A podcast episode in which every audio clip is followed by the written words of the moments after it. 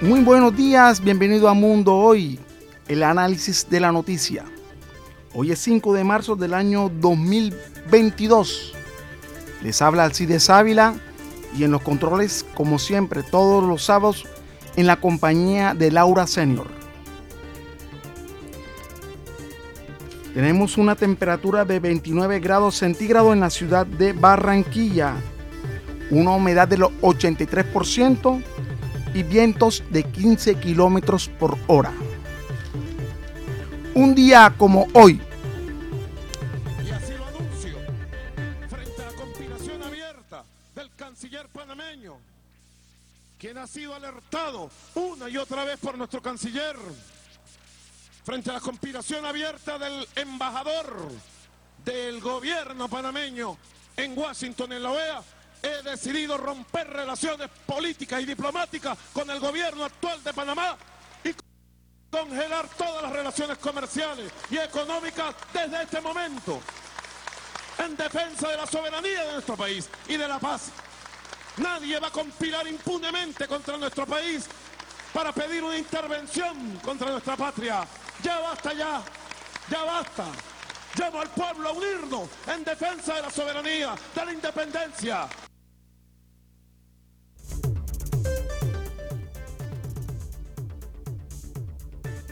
El 5 de marzo del año 2014, el presidente de Venezuela, Nicolás Maduro, anunció que su gobierno rompe relaciones políticas, económicas y diplomáticas con Panamá.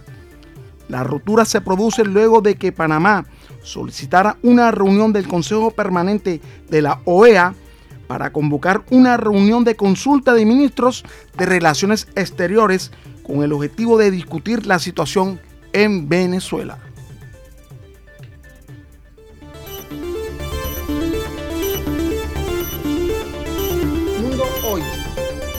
Análisis de la noticia. Bueno, hoy vamos a tocar un tema muy importante que a la vez es controversia en Colombia y es que Colombia se, se puede decir que se legalizó el aborto. Una sentencia de la Corte Constitucional aprobó el 21 de febrero de este año en curso el aborto, la interrupción voluntaria del embarazo en Colombia. Pero antes de hablar del embarazo en Colombia, tengo cifras escalofriantes a nivel mundial. Y es que el aborto es el inicio de la vida humana en el mismo instante de la concepción. Y esa concepción viene a ser interrumpida por diferentes formas y diferentes maneras en la mujer que desean no parir a ese bebé. En el mundo se han desarrollado, si es posible la palabra, se han producido abortos del año 2015 al año 2019 en los diferentes estratos sociales del mundo.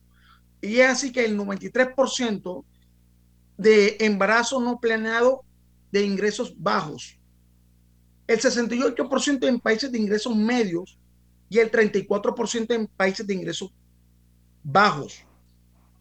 El porcentaje de embarazo no planeado que terminan en abortos son estos. Un 40% en, de ingresos en los países altos bajos, 65% en países de ingresos medios y un 43% de países de ingresos bajos. Las tasas de aborto son similares, tanto en países que ya aprobaron el aborto como aquellos que lo restringen. En Colombia, este mes pasado se legalizó el aborto. Los supuestos casos para un aborto son tres. Cuando exista peligro para la salud físico-mental de la mujer, cuando existe grave malformación del feto y que haga inviable la vida extrauterina. Y el tercero es el caso de acceso carnal violento, transferencia del óvulo fecundado o inseminación artificial no consentida. Tenemos hoy como invitado al doctor Jair Valencia, el ginecólogo obstetra, obstetra, perdón, y es su especialista en fertilidad.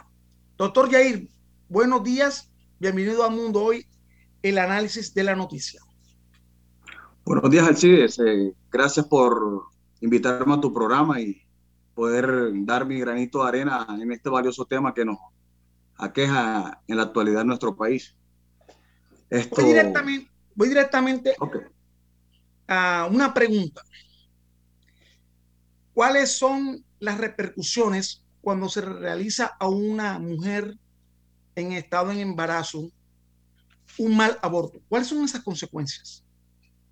Bueno, desde el momento en que una mujer decide interrumpir el producto de la concepción, cabiendo resaltar de que el aborto lo definimos como la interrupción del embarazo eh, en un producto menor de 500 gramos o menor a 20 semanas de gestación.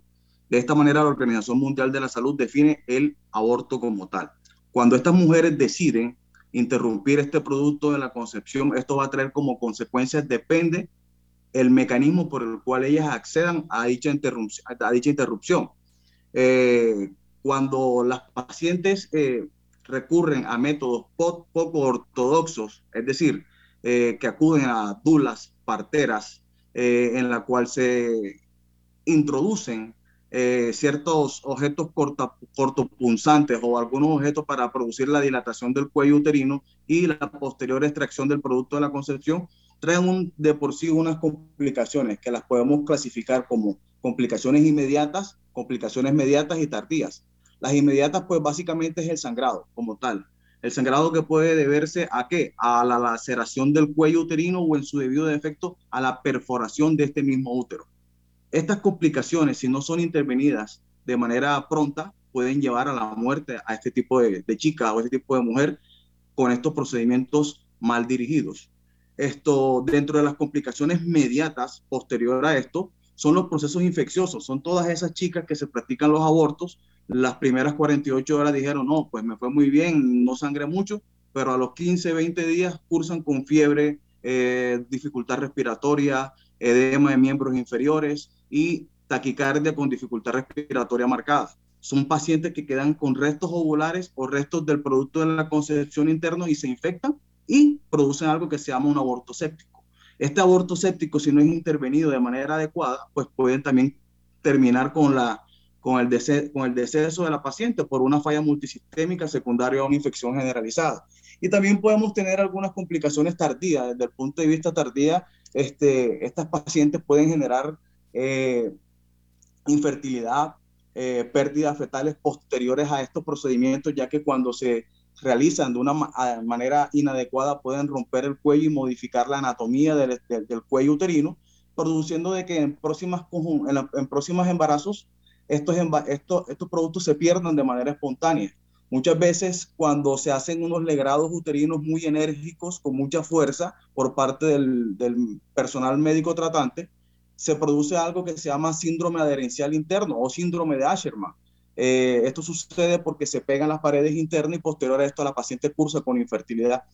Y hay muchos casos en los cuales las pacientes no, no, no acuden a tiempo y pues terminan con el útero que se les infiltra la sangre que produce el mismo procedimiento y estos úteros son úteros que se dañan, múltiples sangrados, sangrados, sangrados y terminan en histerectomía. Entonces, vemos la importancia de poder realizar un buen procedimiento en manos de personales expertos para evitar esto.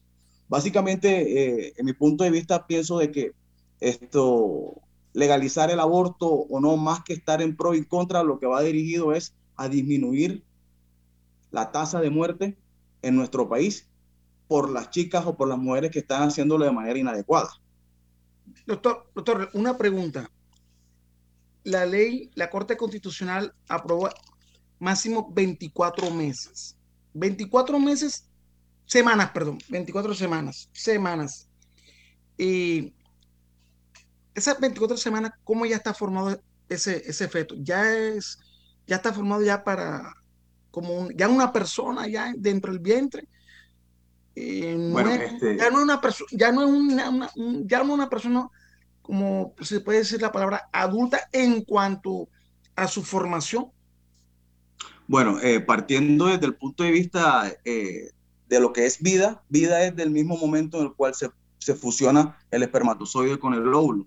Eh, hasta la semana 8, transición 9, deja de ser llamado embrión y convierte se convierte en un feto, lo que nosotros llamamos feto. A las 24 semanas, esto, eh, la medida de este producto eh, eh, oscila entre los 24 y 30 centímetros y pesa aproximadamente entre los 580 y 780 gramos. Tenemos que anatómicamente, esto es un producto de la concepción, este feto en este momento está totalmente formado en cuanto a sus extremidades, cabeza, eh, miembros superiores, miembros inferiores, el sexo está formado, sus órganos internos están formados, está en el momento de hipertrofia. Generalmente cuando se produce la formación del, del, del embrión, las primeras semanas se produce una hiperplasia celular para formar los órganos y después cuando ya están formados se produce la hipertrofia, es decir, crecimiento de este mismo.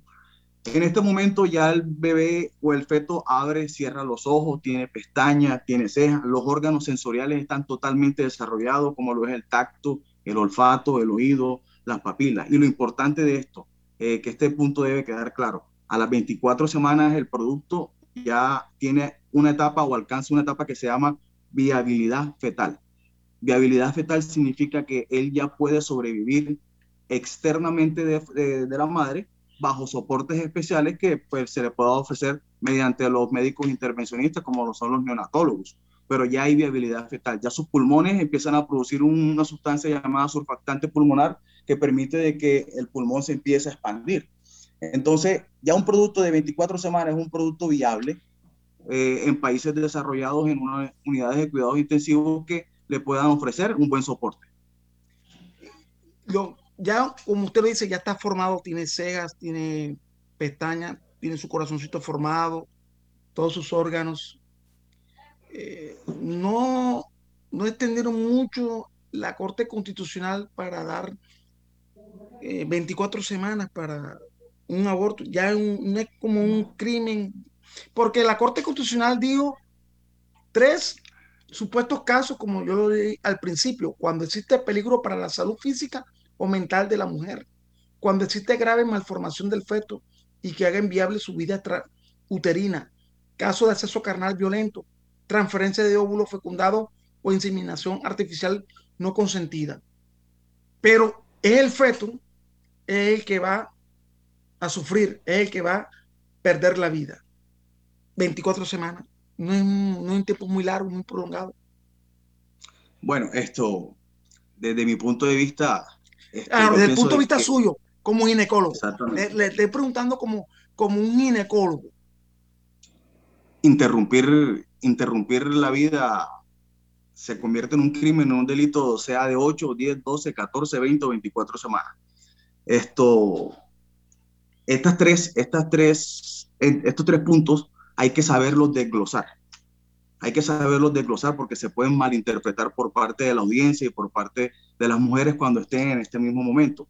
En el, en el primer punto, cuando exista peligro de la vida o de la salud mental de la paciente, específicamente cuando hay una alteración mental, esto debe ser certificado por un médico especialista en el área, que diga de que el embarazo pone en riesgo la vida de la paciente por X o Y enfermedad, llámese un trastorno psicoafectivo bipolar, un trastorno depresivo mayor, etc. Eh, y cuando hay problemas médicos, que los puedo llamar puntualmente, ya que eh, en nuestro país se dieron dos casos en particulares de dos pacientes que tenían un cáncer de cuello uterino con embarazos de 21 semanas y una de 23 semanas, con un cáncer de cuello uterino estadio avanzado, la cual ameritaba, eh, perdón, estadio inicial, la cual ameritaba realizársele unos procesos de radioterapia y quimioterapia sabemos de que la radio y la quimio son nocivos para el embarazo. Estas pacientes no pudieron acceder a la interrupción del embarazo y pues cuando ya la ley fue aprobada, pues este, era muy tarde para, para, para ofrecerle algún tratamiento a estas mujeres. Entonces, hay casos muy particulares, en los casos que corre mucho riesgo a la vida de la paciente, en casos de cáncer y en casos de lupus eritematoso sistémico, son casos muy particulares en que debemos sopesar si la vida de la madre o la vida del feto. Eh, en cuanto a acceso carnal, o acto sexual sin consentimiento, pues este, aquí como tal, eh, tenemos que tener dos, dos, vertientes cuando se trata de una menor de 14 años o mayor de 14 años.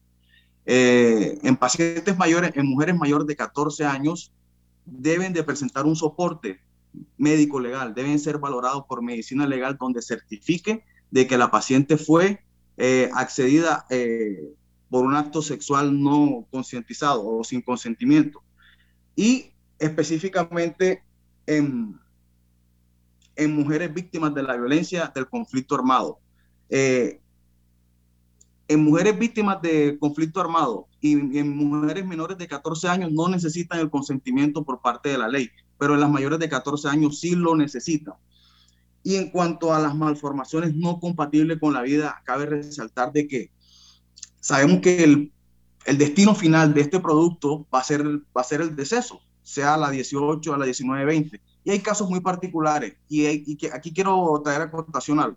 Casos muy particulares, te puedo mencionar cinco. Eh, una holoprosencefalia lobar, una pentalogía de Cantrell, una acardia, un feto que venga sin corazón, un feto que venga con ausencia o agenesia renal bilateral, eh, etcétera.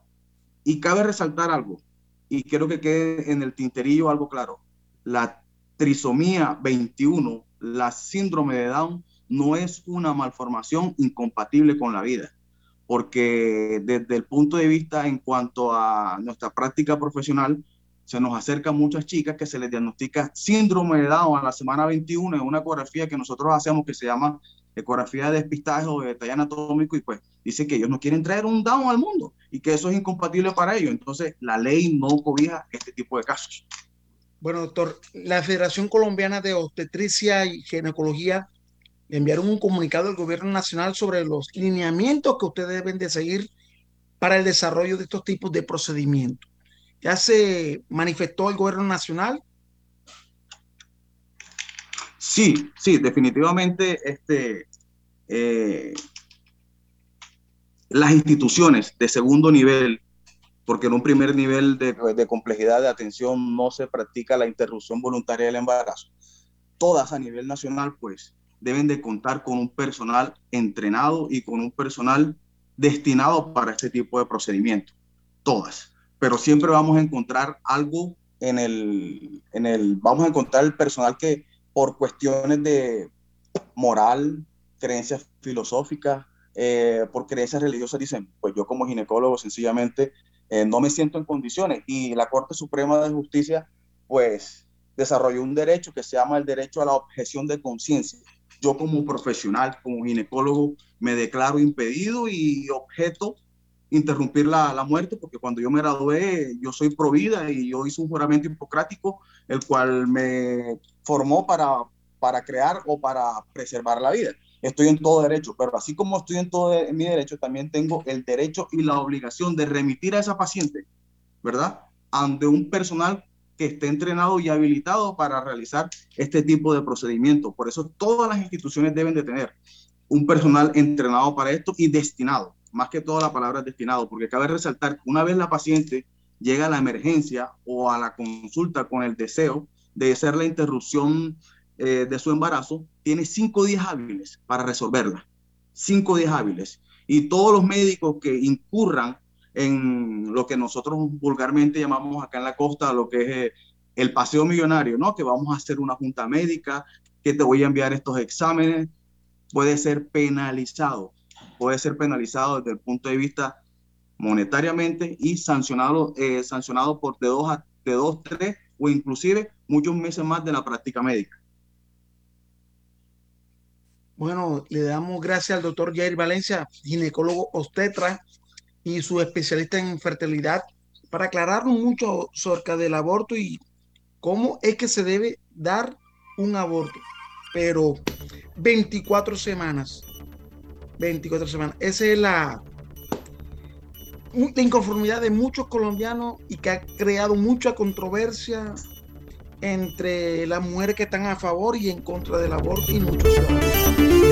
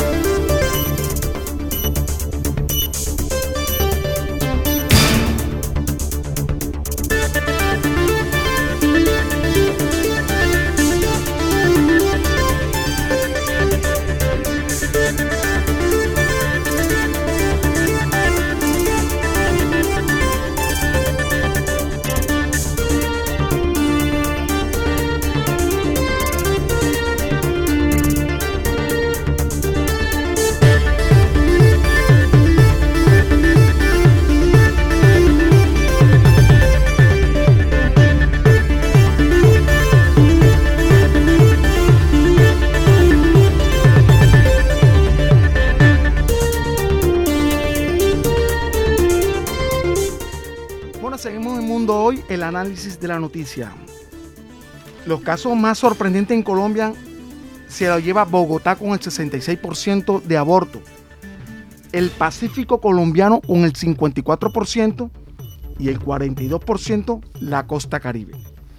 Tenemos en este momento en nuestra mesa de trabajo a la doctora psicóloga Karina Ávila, psicóloga psiclínica. Bienvenido a Mundo Hoy, el análisis de la noticia, doctora. Buen día, un saludo muy especial a todas las personas que están aquí conectadas. Un placer para mí estar compartiendo con ustedes este espacio. Y sencillamente este tema del aborto creo que nos ha topado a todos de una u otra manera eh, comprender o entender que a partir que nace o sale este decreto, este proceso, y hay mucha controversia entre mujeres, entre hombres, entre general el mundo y el tema aquí de Colombia de por qué estuvo bien, por qué estuvo mal. Y pues bueno, ahí vamos a hablar un poquito con calma de eso. Doctora, cuando se viola una ley, cuando se viola algo que ya está reglamentado, las personas comienzan a sentir un sentido de culpa.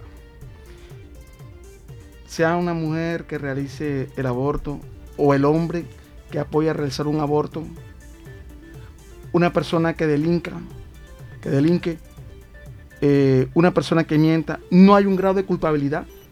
Claro, a nivel mental, cognitivo, de una u otra manera va a repercutir en tu estado mental y físico. De, de, hecho, sabemos que la salud mental va relacionada con la física y si hay un delito y si hay, digamos, una manera de accionar en contra de una ley, tu inconsciente te va a hacer reflejar que algo está mal y es una confrontación interna es donde comienzan a llegar esos pensamientos de recurrencia negativos, de por qué hice bien, de por qué hice mal, una autojuzgación se puede llamar, y es donde las personas también muchas veces caen o recaen, porque algunas vienen con el proceso, en depresiones, en ansiedades, en duelo y demás, por esa culpa. ¿Cómo lograr superar ese grado de culpabilidad? Eh, con respecto a las mujeres que se hayan realizado un aborto, se han hecho legal o ilegal, es algo que va en contra. Legalmente ante la sociedad, pero ante la ley divina es ilegal. ¿Cómo superar ese grado de culpabilidad? Porque vuelvo y lo repito, hemos violado algo. Ok, bueno, ahí sí quiero aclarar un poco en, el cuarto, en cuanto a lo que comentas, porque digamos que es una ley, digamos que es una ley más no una obligación. Cada mujer y cada persona decide, de hecho he tenido la oportunidad en más de tres ocasiones de presenciar mujeres que han tomado la decisión.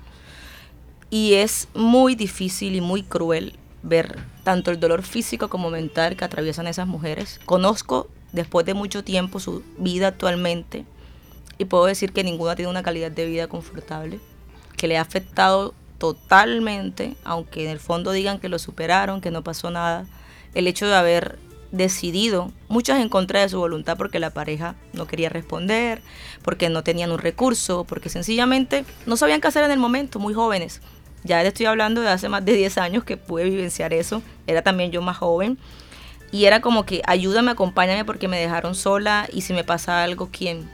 Que se desangraban, que se retorcían, que sencillamente decían, lo siento, pero no podía hacer más. Lo siento, pero era difícil.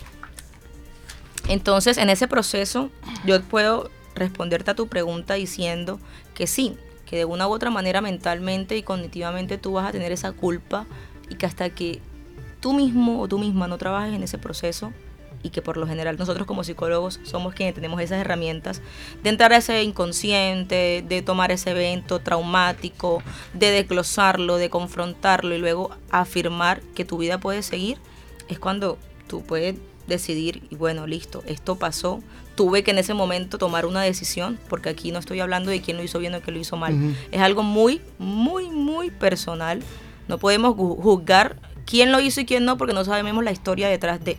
Y te lo digo hoy, se lo digo hoy a las personas que están aquí, yo viví tres, viví tres, tres mujeres que me decían, Karina, lo siento, o sea, como me conocían, que yo siempre vengo con ese tema de psicología, no, lo siento, pero necesito que me ayudes y que me apoyes porque sencillamente no tengo a mi pareja, no le puedo decir a mi amigo, no le puedo decir a un familiar.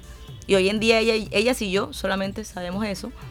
Y les conozco su historia de vida, tienen otras parejas, ya han tenido hijos algunas, pero su vida nunca fue la misma, nunca ha sido igual y es algo que no se han puesto en esa tarea de trabajar, trabajar internamente.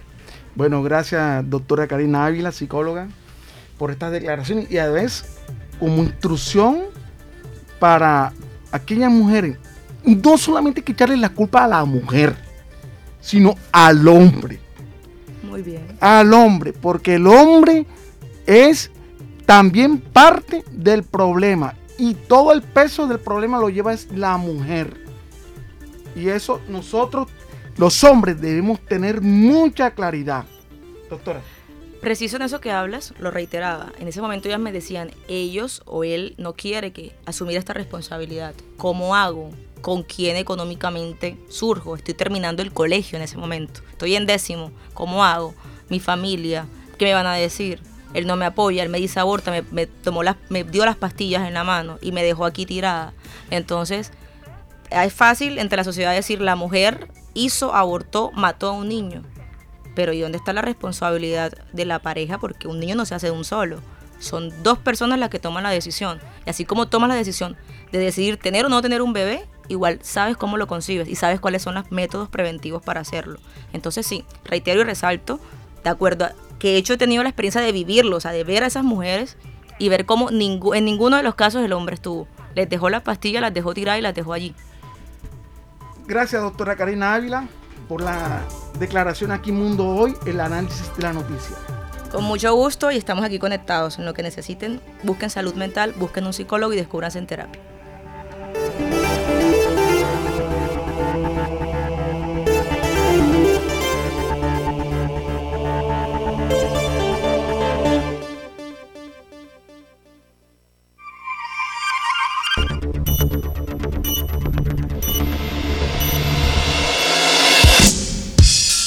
Desde el suroccidente de Barranquilla emite su señal la emisora comunitaria Bocaribe Radio, HJU64, 89.6 FM.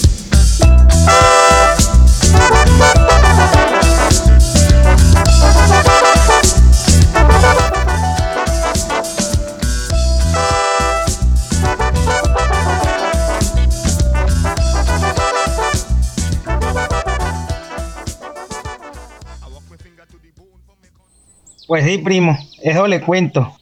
Que me toca hacer jurado de votación. Qué pereza, pariente. No, yo y usted no voy por allá. Mejor me quedo aquí en la maca escupiendo chimú. Oiga, no, primo. Eso es importante. Es un deber que uno tiene. Además, es una de las formas de cuidar el voto. De pronto tiene esta razón. Que cuidar su voto no le parezca un chiste. Póngale mente Vote Consciente, una campaña de la Red Nacional en Democracia y Paz. A la emisora comunitaria Bocaribe Radio llega un mensaje de interés de la Organización Panamericana de la Salud para prevenir la propagación del COVID-19. Rastrear el origen de un contagio puede salvar muchas vidas. Informar oportunamente ante cualquier sospecha nos permitirá mantener bajo control al COVID-19. Mantenerse informado y contactar oportunamente con sus servicios de salud siempre será la decisión correcta. Si algo he aprendido con la pandemia es que no puedo seguir pensando solo en mí misma. Después de que un amigo con coronavirus me alertó sobre el riesgo de que yo estuviera contagiada, informé oportunamente a mis contactos sobre la situación, llamé a las personas con las que había estado y entre todos hicimos el rastreo y evitamos la propagación del virus.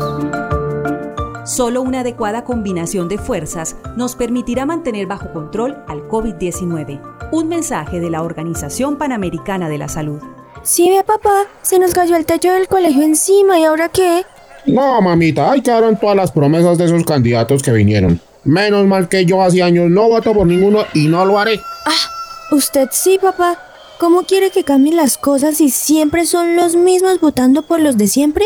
La solución no es quedarse quieto, sino participar. ¿Cree que la indiferencia es la mejor opción? Para un cambio real, póngale mente, vote consciente. Una campaña de la Red Nacional en Democracia y Paz.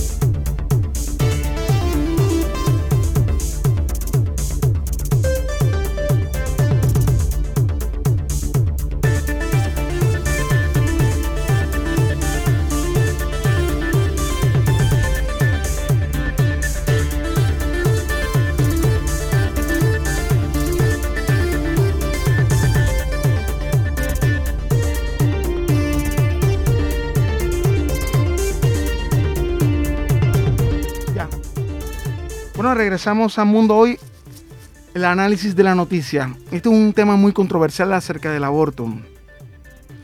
Muchas, muchas personas se le critica a la mujer, como lo decía anteriormente. No solamente la culpa es de la mujer, también la culpa es el hombre. Y también a la juventud. Porque la juventud en, estos momentos está viviendo una vida alocada, sin control. Tenemos jóvenes que ya están contagiados con SIDA a temprana edad. Estamos viviendo momentos difíciles en la sociedad. Necesitamos una sociedad sana.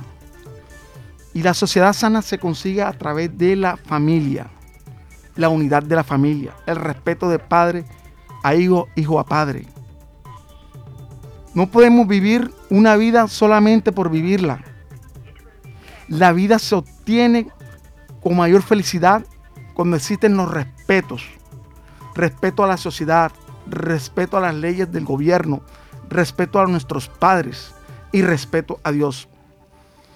Vemos todavía en las calles hombres, mujeres, sin ningún rumbo fijo, perdido en droga y perdido en otros actos. Pero el aborto es una consecuencia tal vez de la desobediencia humana. Desobediencia humana. Nosotros, como seres humanos, debemos recapacitar y debemos tomar determinaciones que sirvan para nuestra vida. Esas determinaciones son, si tenemos un compañero o una compañera, tener las precauciones. ¿Por qué? Porque no es justo que un niño que no ha pedido que nazca o se reproduzca en el vientre de una madre sea el que vaya a llevar lo peor, cesar la vida. Y los hombres, los jóvenes, seamos responsables. nuestra responsabilidad comienza en el mismo momento en que nosotros estamos haciendo algo con una mujer, teniendo intimidad con una mujer. En el momento que tengamos intimidad, la intimidad, tenemos que ser responsables. Y la mujer también debe ser responsable. Y esto se obtiene solamente cuando tengamos responsabilidad. Este programa se ha hecho solamente para realizar una visualización lo que conlleva el aborto. El aborto no es nada fácil. El doctor Jair Valencia nos manifestaba las consecuencias de un aborto. Un desgarro cervical, una perforación uterina, una hemorragia, un shock anafiláctico. Y vuelvo y repito, el mayor peso lo lleva la mujer. Y este llamado que le voy a hacer es especialmente a las jóvenes y mujeres. Cuidarse. Cuidarse cuando vayan a tener su intimidad. Tener una determinación para poder decir no y si lo va a hacer, cuidarse. Hay tantas maneras de cuidarse con anticonceptivo. Y el hombre, que si es una persona que le gusta tener mucho juego, jugar con mujeres, ser responsable también. Responsabilidad por parte del hombre. Porque la mayor parte, vuelvo y repito, del peso recae es en la mujer. ¿Por qué? Porque el hombre deja de acudir al galanteo a esa mujer, a esa chica, porque está embarazada. Pero antes del embarazo, la enamora, la coquetea. Ya el, hombre galante, el hombre tierno, se perdió, se acabó. Esta sociedad necesita determinaciones en contra de las cosas que no son viables. Otro punto, la familia. La familia es muy importante y es primordial para realizar una hora hermosa dentro del seno de la familia. El respeto, como decía. Un padre respetuoso, una madre respetuosa, una madre y un padre amoroso con sus hijos llega a tener confianza. Confianza. Lo que no encuentra en su hogar, lo va a buscar fuera del hogar. Pero cuando hay confianza y respeto en una familia, lo que no puede encontrar en la calle, lo va a encontrar en el hogar. Y lo va a resolver con preguntas con confianza al padre o a la madre. Nosotros como hombres, como padre de familia que soy, debemos brindarle mucho respeto a nuestros hijos. Porque a veces los padres desconocen que también los hijos necesitan respeto. Necesitan que se les escuchen. Se les necesita confianza. Pero no solamente es gritos, ofensas en un hogar. Vimos el caso de una joven que se suicidó en el centro comercial Viva del cuarto piso. Pero es un tema muy aparte y diferente, porque la madre tiene muchos pagadiarios y eso a ella la ponía nerviosa, la traumatizaba. Así también puede traumatizar a nuestros hijos. Otros casos en la familia. La familia. El padre alcohólico, drogadicto, vulgares.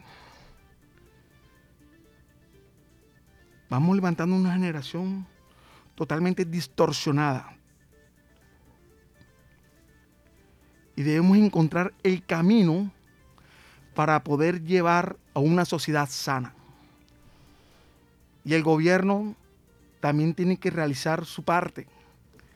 ¿Y cuál es la parte del gobierno? Realizar estudios,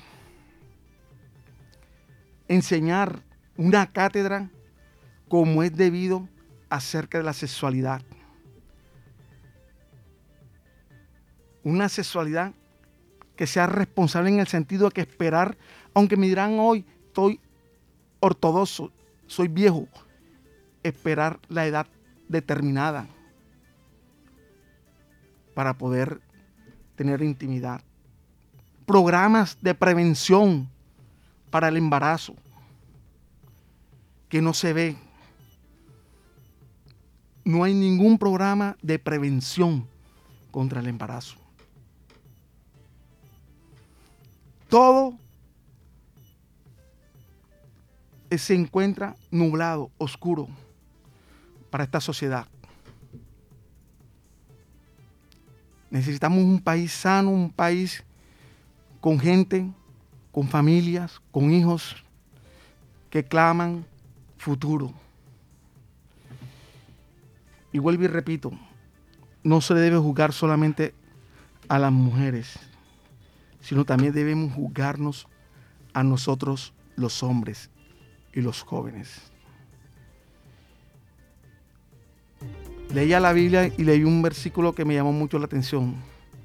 En los postreros tiempos, a lo malo se le dirá bueno y a lo bueno se le dirá malo. Vendrán cosas, aprobaciones peores que esta, porque ya se convertirán en algo común y no son bien vistas ante la sociedad y ante la ley divina. Así terminamos Mundo Hoy, el análisis de la noticia. Le agradecemos por la sintonía y lo esperamos el próximo sábado en el horario de 11 a 12 del mediodía. Me acompañó en los, controles Laura Senior y les habló Alcides Ávila.